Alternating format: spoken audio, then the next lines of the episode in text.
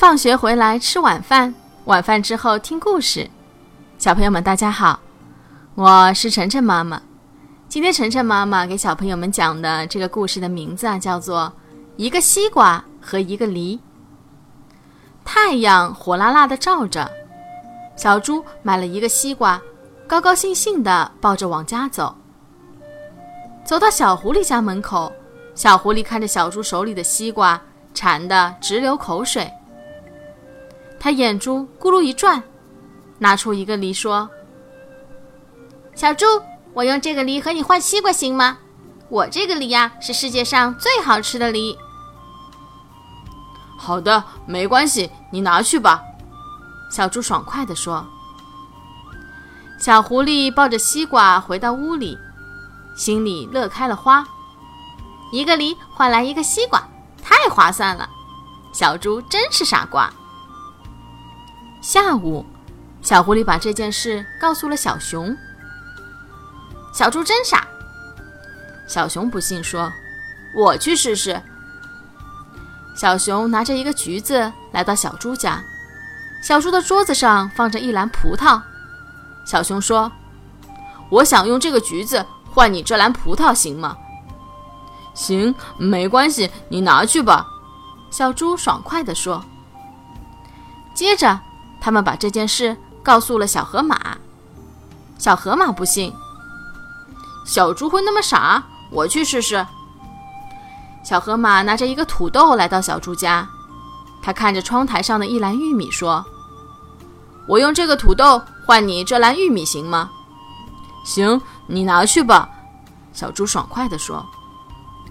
小河马立刻放下土豆，拿走一篮玉米。小河马回到小狐狸和小熊跟前说：“没想到小猪真是那么傻，一个西瓜，一个梨，一篮葡萄和一个橘子，一篮玉米和一个土豆，谁都知道哪个更多更贵，哪个更少更便宜呀？”小狐狸、小熊和小河马想不明白，不知道小猪为什么这么傻。我们去问问他吧。三个人来到了小猪家。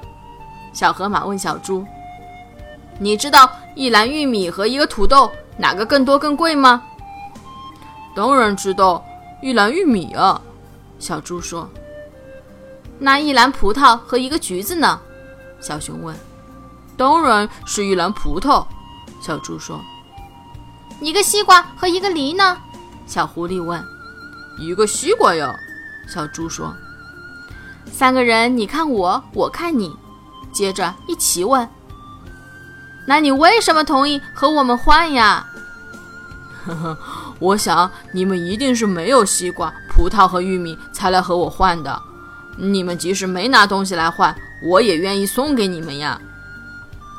三个人满脸通红，他们再看看小猪，觉得小猪是那么的可爱，那么的讨人喜欢。小朋友们，你们能告诉晨晨妈妈？为什么小猪那么讨人喜欢吗？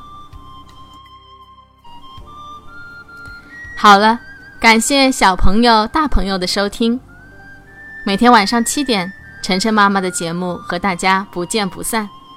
欢迎关注晨晨妈妈的公众号“上海 Nice Story”，也就是上海人和故事的英文单词组合。